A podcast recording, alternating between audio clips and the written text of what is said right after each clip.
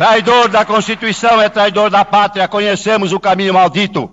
Rasgar a Constituição, trancar as portas do parlamento, garrotear a liberdade, mandar os patriotas para a cadeia, o exílio e o cemitério.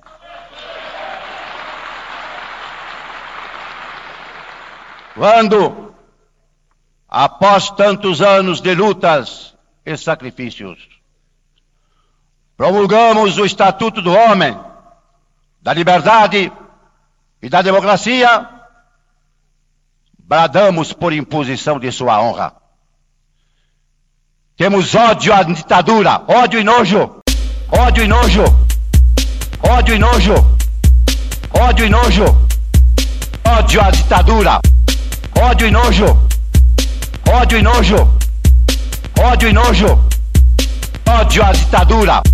Bradamos por imposição de sua honra. Ódio e nojo, ódio e nojo, ódio e nojo, ódio à ditadura. Ódio e nojo, ódio e nojo, ódio e nojo, ódio à ditadura. Bradamos por imposição de sua honra. Medo e delírio em Brasília. É uma canalice que vocês fazem. Olá, bem-vindos ao Medo e Delírio em Brasília com as últimas notícias dessa bad trip escrota em que a gente se meteu. Bom dia, boa tarde, boa noite. Por enquanto. Eu sou o Cristiano Botafogo e o Medo e Delírio em Brasília, medo e delírio em Brasília.wordpress.com é escrito por Pedro Daltro. Esse é o episódio dia 819. Foda-se. Ó, como o cara é grosso. Bora passar raiva? Bora. Bora! Bora! A véspera do 31 de março. Mas antes dos militares, um parêntese macabro: 3.780 mortes registradas em um único dia no Brasil. Na ordem de 800 pessoas. A previsão é não chegar a essa quantidade de óbitos no tocante ao coronavírus. O Brasil, de novo, bateu recorde. Isso foi ontem.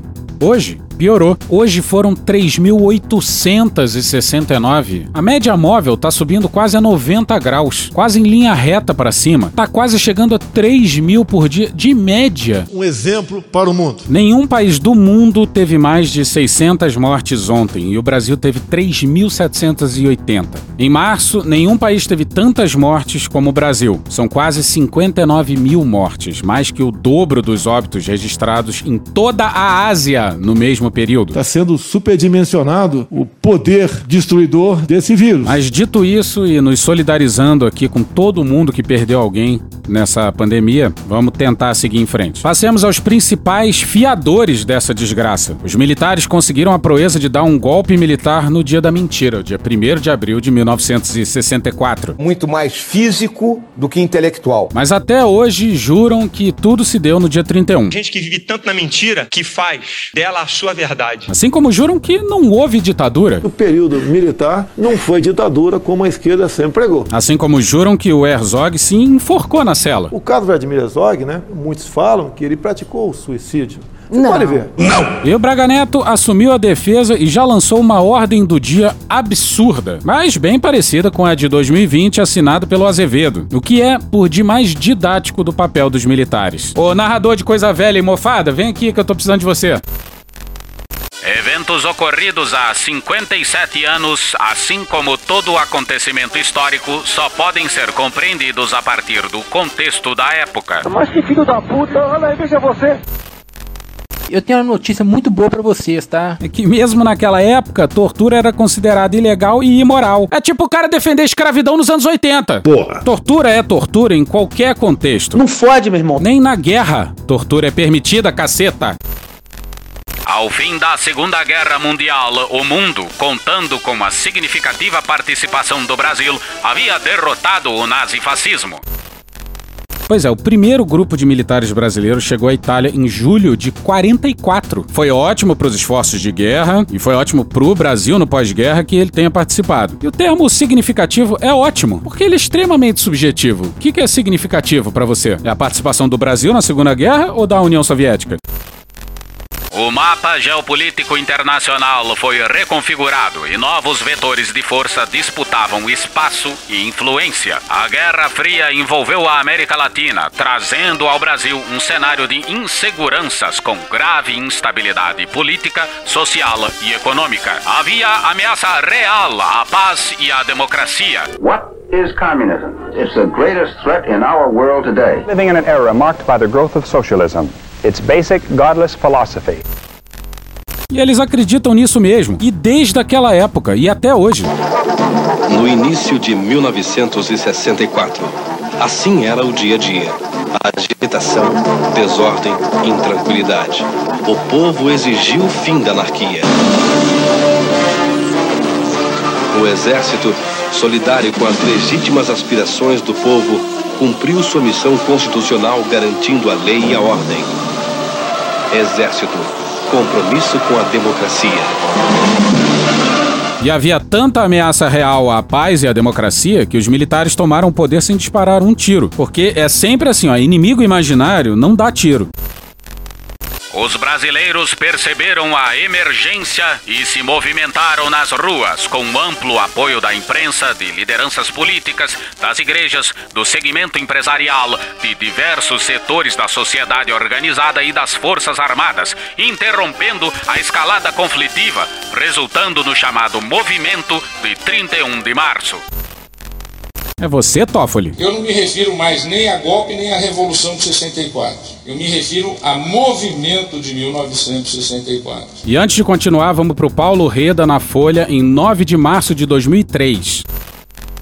Duas pesquisas feitas pelo IBOP às vésperas do movimento militar de 31 de março de 1964 e nunca divulgadas mostram que o presidente João Goulart contava com amplo apoio popular ao ser deposto, apesar da polarização ideológica que o país enfrentava. Uma das pesquisas feitas pelo IBOP em três cidades paulistas apontava que 15% dos ouvidos consideravam o governo Jango ótimo, 30% bom e 24% regular. A outra pesquisa do acervo do Ibope, que entrevistou eleitores de oito capitais entre os dias 9 e 26 de março de 64, mostra que 49,8% dos pesquisados admitiam votar em Jango caso ele pudesse se candidatar à reeleição. Outra pesquisa feita pelo Ibope no período revela que 59% dos ouvidos eram a favor das medidas anunciadas por Jango no histórico comício da Central do Brasil no Rio, no dia 13 de março de 64. As propostas incluíam a desapropriação de terras às margens de rodovias e ferrovias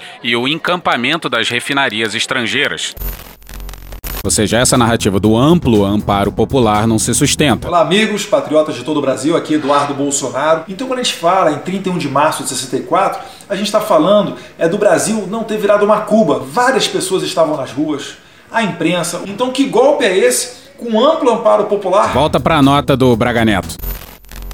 As Forças Armadas acabaram assumindo a responsabilidade de pacificar o país, enfrentando os desgastes para reorganizá-lo e garantir as liberdades democráticas que hoje desfrutamos. Você tá falando sério? Essa cambada que tentou chegar no poder em 64, se tiver chegado, ele tava fudido todo mundo aqui. Ele tava felicíssimo cortando cana, ganhando 20 dólares por mês.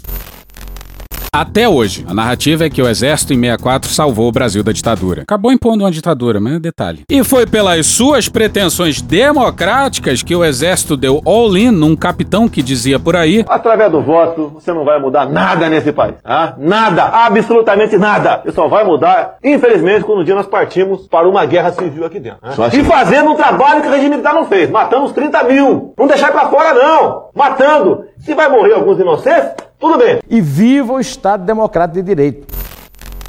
Em 1979, a Lei da Anistia, aprovada pelo Congresso Nacional, consolidou um amplo pacto de pacificação a partir das convergências próprias da democracia. Foi uma transição sólida, enriquecida com a maturidade do aprendizado coletivo. O país multiplicou suas capacidades e mudou de estatura. Pois é, não houve justiça de transição no Brasil. A lei da anistia inviabilizou o Brasil pós-ditadura. Por isso a gente vive nesse looping golpista. E o tweet do Vilas Boas tá aí e não deixa a gente mentir. E aqui acompanhamos a retórica do Lucas Berti do Giro Latino.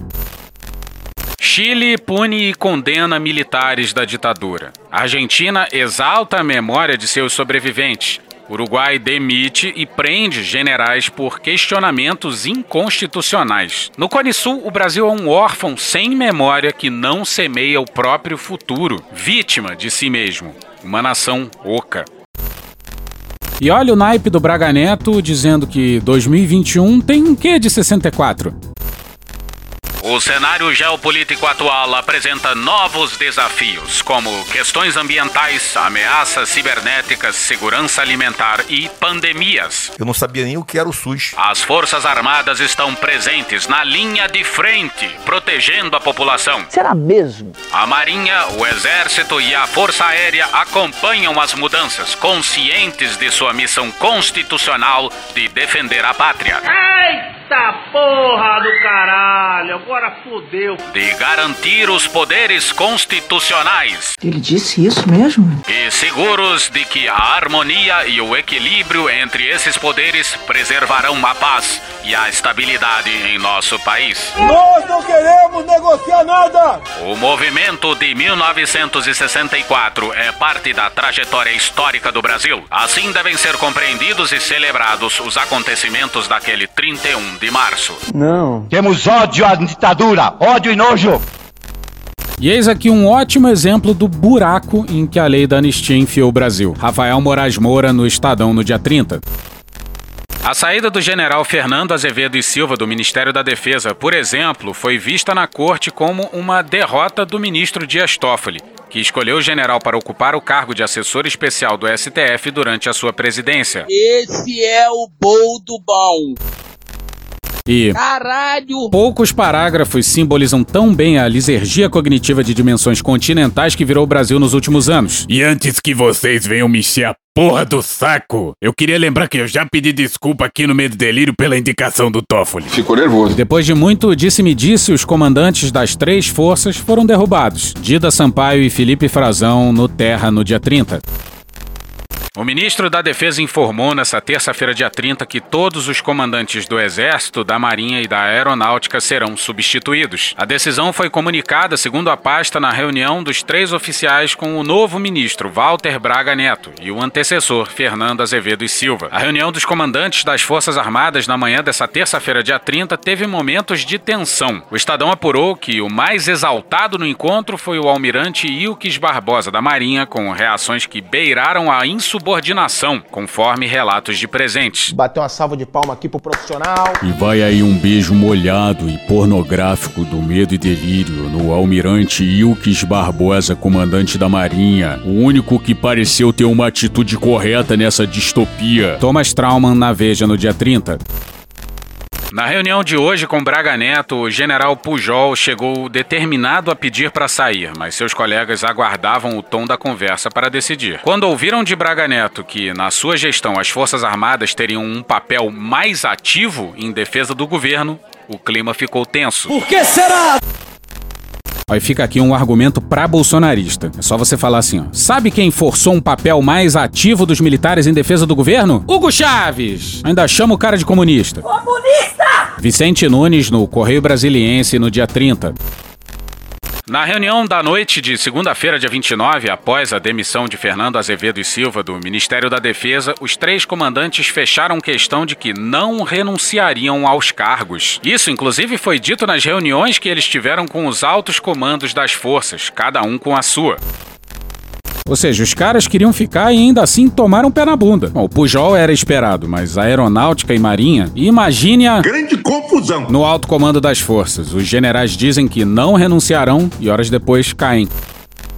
Nessa terça-feira, Pujol, Ilques e Bermudes não tiveram sequer oportunidade de falar no início da reunião com Braga Neto. Cala a boca, não perguntei nada. Foram avisados de cara que estavam sendo demitidos a mando do presidente da República. Digo mais, eu sou o chefe supremo das Forças Armadas. Quem manda sou eu. Pois não sou eu, não abro mão da minha autoridade. Daí em diante, a conversa pegou fogo. Os três comandantes deixaram claro que, mesmo sendo exonerados, não haveria como Bolsonaro se apoderar das Forças Armadas, levando a política para dentro do quartel. Tu tava fora do Brasil, irmão? Imagina se os generais tivessem proibido Bolsonaro de fazer campanha nos quartéis entre 2014 e 2018. Quem semeia vento, diz a razão, sempre tempestade. A intenção dos três comandantes com o gesto é deixar claro que não dariam um passo que possa contrariar a Constituição ou caracterizar ingerência nos outros poderes, o Judiciário e o Legislativo. E o tweet do Vilas Boas mandou lembranças. Igor Guielou, Vinícius Sassini e Gustavo Uribe na Folha no dia 30.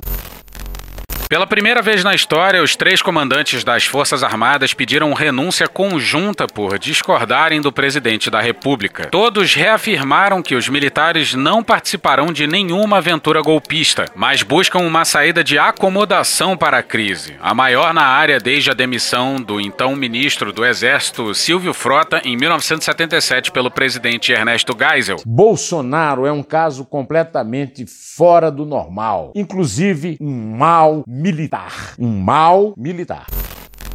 Pois é, a maior crise militar desde 1977. Malu Gaspar no Globo no dia 30.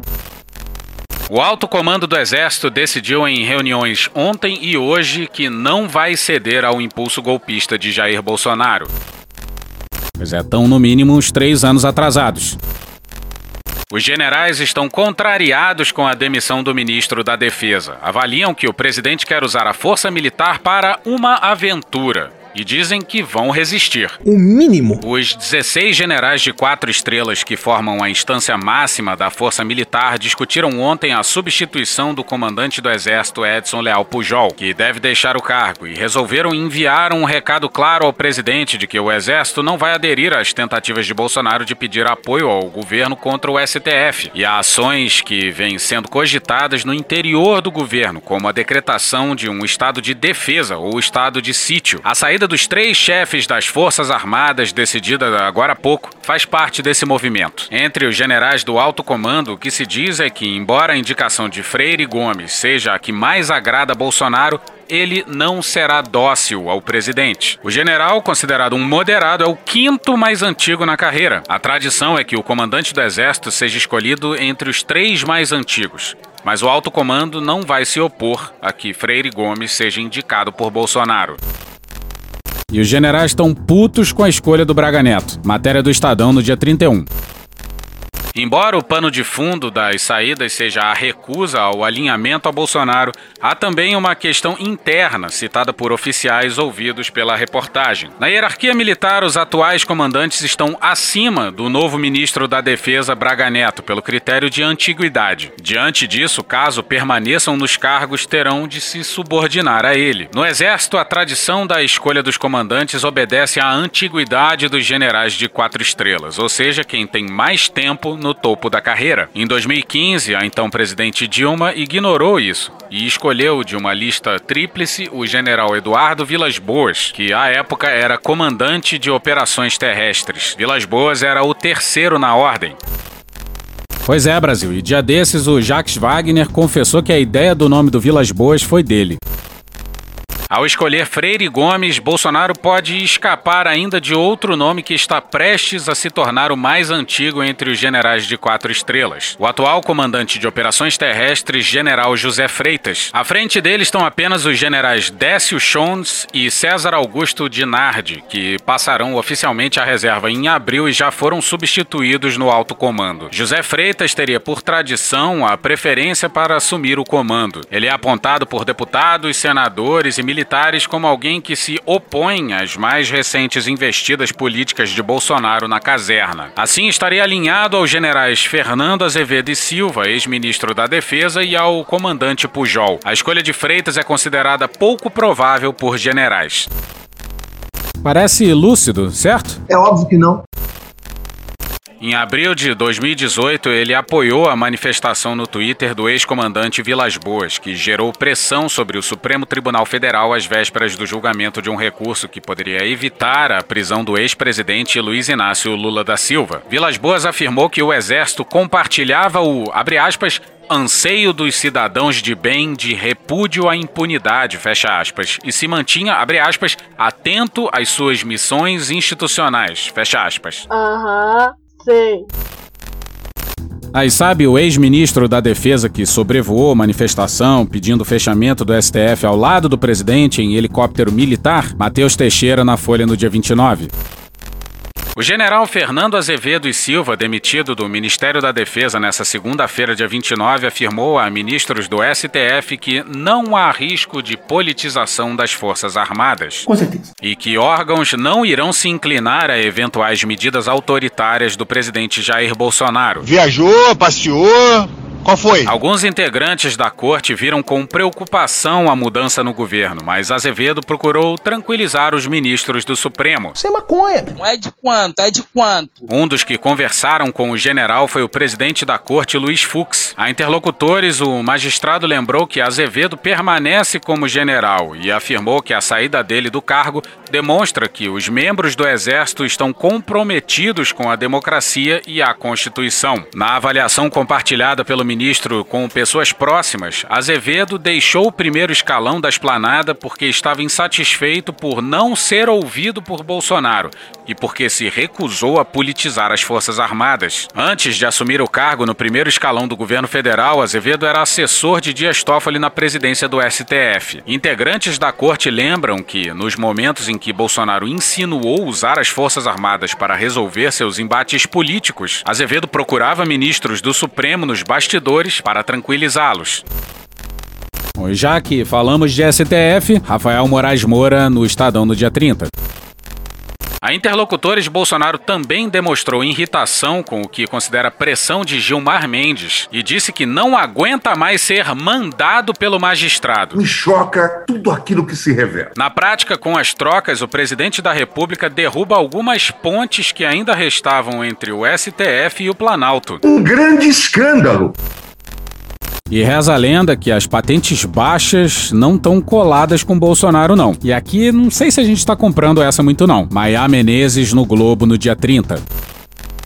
A possível renúncia coletiva dos comandantes do Exército, Marinha e Aeronáutica depois da demissão do ministro da Defesa, Fernando Azevedo e Silva, que marcou a reforma ministerial de segunda-feira, não é o único problema que o presidente Jair Bolsonaro terá de enfrentar nas Forças Armadas. Lastro bem sólido na campanha de 2018 do presidente Jair Bolsonaro, os praças, jargão para as mais baixas patentes militares, estão em alto grau de insatisfação com o desempenho do capitão. O motivo do descontentamento que surgiu há algum tempo é que os praças consideram que perderam benefícios na reforma da Previdência dos militares e viram ao menos quatro projetos do governo prejudicarem seus soldos.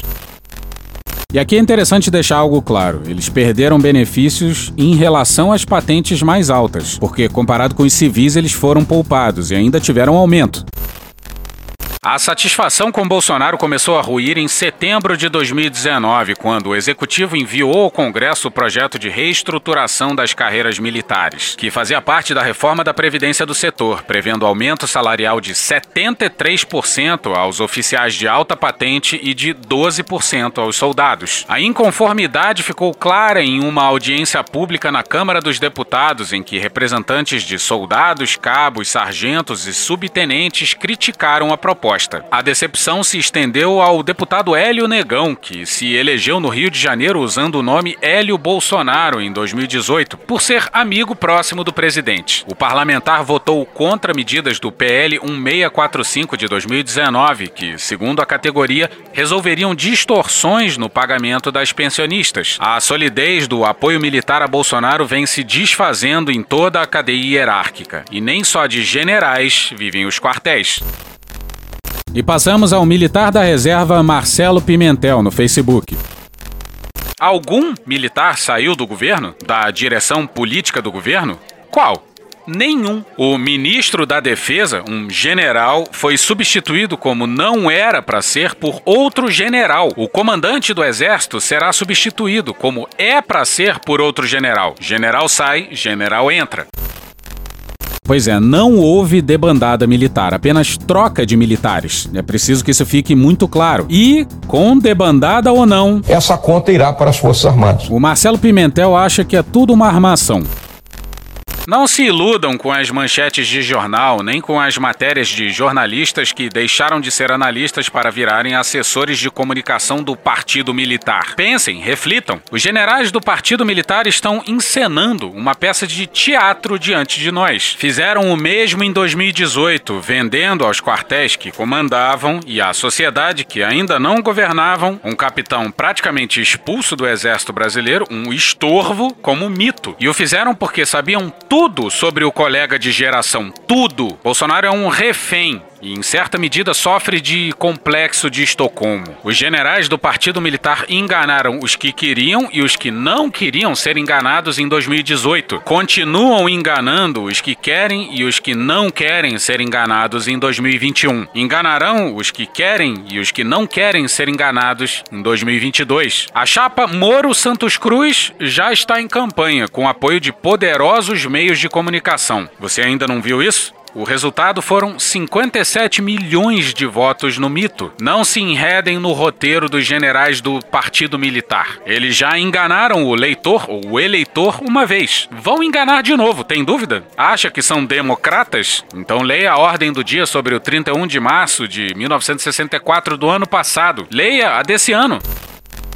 Sobre a ordem do dia, concordamos. A de 2020 e 2021 são basicamente a mesma coisa. Mas não entra na nossa cabeça que tudo é ensaiado. Esse raciocínio parte da premissa de que é domável, um fantoche. E sim, os militares devem saber todos os podres do presidente. Mas se tem algo que fica claro é que Bolsonaro é um animal indomável. Não vou mudar a minha maneira de ser. Não é possível que esses dois últimos anos tenham sido orquestrados pelos militares. Como se isso não dinamitasse sua credibilidade. Não é possível que Pazuello foi caso pensado dos generais. Não é possível que eles tenham Bolsonaro na mão e o presidente esperou 300 mil corpos para aparecer de máscara, sendo que hoje já estava sem máscara de novo. Não é possível que o plano dos militares envolvia essa humilhação brutal das Forças Armadas. Que Deus tenha misericórdia dessa nação. E hoje ficamos por aqui. Veja mais, muito mais em medo o blog escrito por Pedro Daltro. Esse episódio usou áudios de Jornal da Gazeta, Globo News e Rede TV. Thank you! Contribua com a nossa campanha de financiamento coletivo. É só procurar por Medo e Delírio em Brasília no PicPay ou ir no apoia.se barra Medo e Delírio. Porra, doação ao caralho, porra. Não tem nem dinheiro pra me comprar um jogo de videogame, morou, cara? Pingando um capilé lá, vocês ajudam a gente a manter essa bagunça aqui. Assine o nosso feed no seu agregador de podcast favorito e escreve pra gente no Twitter. As outras redes a gente realmente não consegue ver. Eu sou Cristiano Botafogo, um grande abraço e até a próxima. Bora passar a raiva junto? Bora. Permite uma parte? Não lhe dou a parte. Não lhe dou a parte. Dizer que jamais nós se preocupamos tá, de dizer assim, ó, vamos quebrar ali a pessoa porque a gente quer. A minha família a vida inteira foi comércio. Eu sou comerciante desde os meus 9 anos de idade. O meu pai era comerciante e o meu irmão era comerciante. E como eu queria hoje, hoje, sair dessa live aqui e poder ouvir do meu pai e do meu irmão assim. Eu quebrei. O meu comércio quebrou. Sabe por quê? Porque nós já quebramos. E com a vida nós conseguimos dar a volta por cima. E eu não vou ouvir deles isso mais. Se quebrou ou não quebrou. Porque infelizmente, por essa doença, eles perderam a vida. E não existe nada mais precioso do que a vida de cada um de vocês, mas principalmente de quem vocês amam.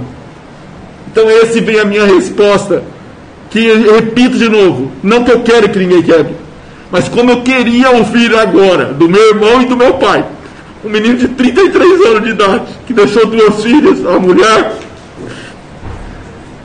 e eu queria poder escutar isso deles na hora que terminar essa live.